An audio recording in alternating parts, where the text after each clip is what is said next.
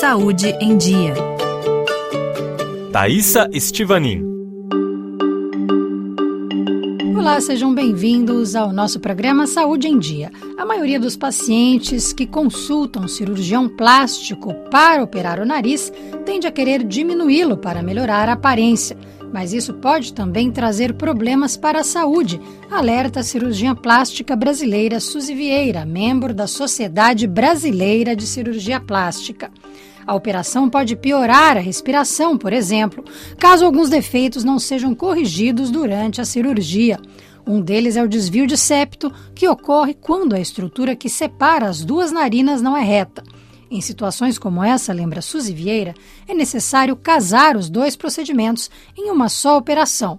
Muitos desvios estéticos que você vê externamente decorrem de um desvio do septo, por exemplo. Então, não adianta você mexer aqui na estrutura externa se internamente, que é o alicerce, que é a sustentação do nariz. O nariz da gente é sustentado por osso e cartilagem, que é principalmente essa parte do meio e essa parte de cima. Então, às vezes, você não vislumbrar esse aspecto interno, inclusive o resultado externo não fica legal.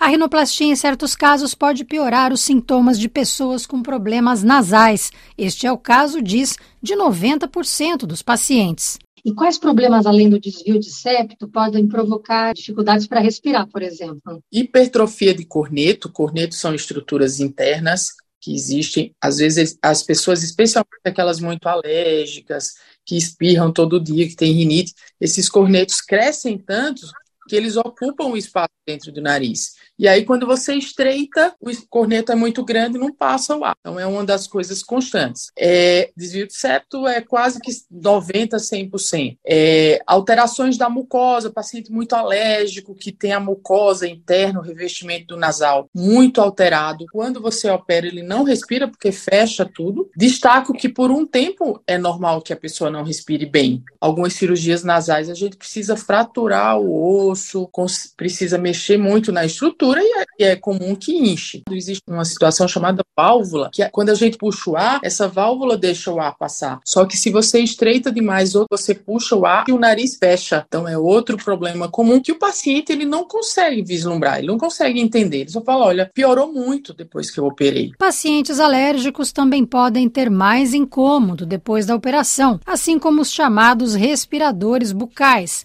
síndrome gerada pelo aumento das amígdalas ou da adenoide, que atrapalha a passagem do ar pelo nariz. Ela é comum em crianças que, se não forem tratadas, podem continuar a ter o problema na idade adulta. Por isso, a cirurgiã relembra que é importante os pacientes consultarem um otorrino antes da operação. Não é um fenômeno recente, é recente o fato da gente começar a estudar em conjunto antes de operar. A maioria hoje eu já opero com otorrino, até porque os otorrinos conseguem examinar um procedimento chamado nasofibroscopia, que é uma espécie de uma câmera que entra pelo nariz e examina tudo, coisa que a gente não consegue fazer no consultório de cirurgia plástica. As rinoplastias também evoluíram, diz. Hoje o nariz pequeno e arrebitado não é mais uma regra nas cirurgias estéticas. E com o passar dos anos, viu-se que não era adequado esse aspecto, nem esteticamente. Então as cirurgias nasais passaram a ser preservador. A decisão do formato dependerá da estrutura da face. O nariz é um dos componentes da face. Então a gente